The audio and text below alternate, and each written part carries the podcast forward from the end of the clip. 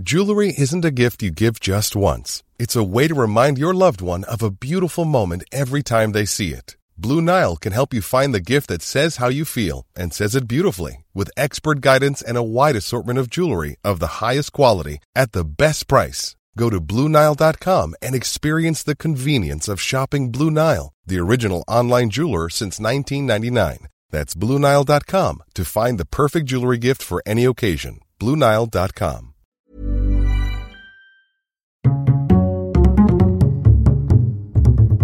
Culture G. Cultivez votre curiosité. Bonjour à tous. Saviez-vous que le premier ordinateur de l'histoire, conçu à la fin de la Seconde Guerre mondiale pour l'armée américaine, permettait de calculer jusqu'à 5000 opérations par seconde? Cela devait être impressionnant à l'époque, mais ce qu'il est encore plus, c'est que moins de 80 ans plus tard, nous avons multiplié cette puissance de calcul par 83 000 milliards. L'ordinateur le plus puissant du monde est désormais japonais. Il peut réaliser jusqu'à 415 millions de milliards de calculs par seconde.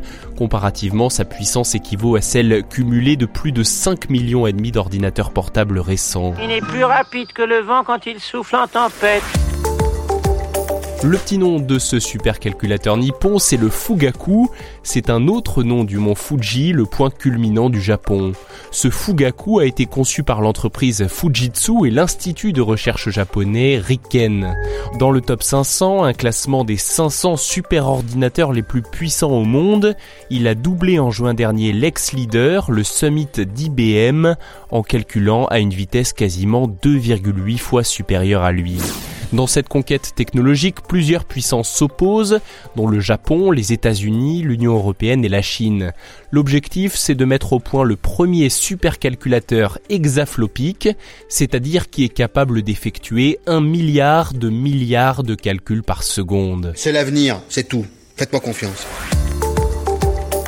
Quel intérêt, me direz-vous, à construire des ordinateurs de plus en plus puissants? Après tout, à quoi cela peut-il bien servir? D'abord, à traiter un très grand nombre d'informations en un temps record et sans faire sauter la machine. Ensuite, à permettre à l'ordinateur de se développer, d'apprendre grâce à une intelligence artificielle. Mon UPC est un neuroprocesseur, un ordinateur à apprendre. Et enfin, à lui faire effectuer des simulations, c'est l'un des principaux intérêts de ce genre de bécane. Les supercalculateurs nous permettent par exemple d'améliorer considérablement nos systèmes de prévision météo. Grâce à une machine comme le Fugaku, on peut aller bien plus loin que la météo à 7 jours et établir des simulations sur le réchauffement climatique avec un horizon de plusieurs années, voire de plusieurs dizaines d'années. Vous imaginez le nombre de données qu'il faut traiter, c'est absolument titanesque. Oui, en effet. Des simulations, le Fugaku en a aussi effectué pour lutter contre l'épidémie de Covid-19. Il a été utilisé notamment pour mieux comprendre la transmission du virus. Des chercheurs lui ont fait modéliser quatre personnes assises autour d'une table en train de manger, donc sans masque, puis calculer les flux de particules d'aérosols qui circulent entre eux. Cette modélisation a déjà permis de constater que la circulation de particules dépend fortement du taux d'humidité dans la pièce. Plus l'humidité est élevée, plus le risque diminue. Dans des conditions typiques d'un restaurant, la personne assise en face de celui qui parle reçoit environ 5% des gouttelettes projetées, un nombre divisé par 4 pour l'individu placé en diagonale.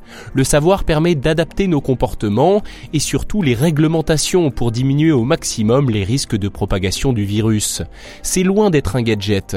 Autre exemple, le Fugaku pourrait aussi modéliser une rame de métro ou une salle de cinéma et calculer l'écart à respecter entre des groupes de personnes pour que le risque de contamination reste faible, que ce soit sur la durée plus courte d'un trajet ou celle plus longue d'un film.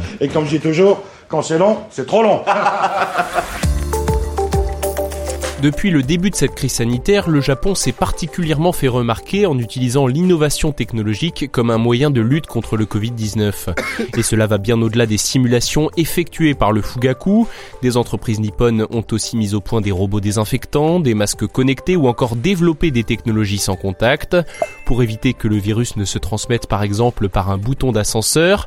Fujitech a développé le bouton sur lequel il n'y a plus besoin d'appuyer, il n'y a qu'à passer sa main devant, il suffisait juste d'y penser. Merci d'avoir écouté cet épisode, j'espère qu'il vous a intéressé. Il a été réalisé avec le soutien de l'ambassade du Japon.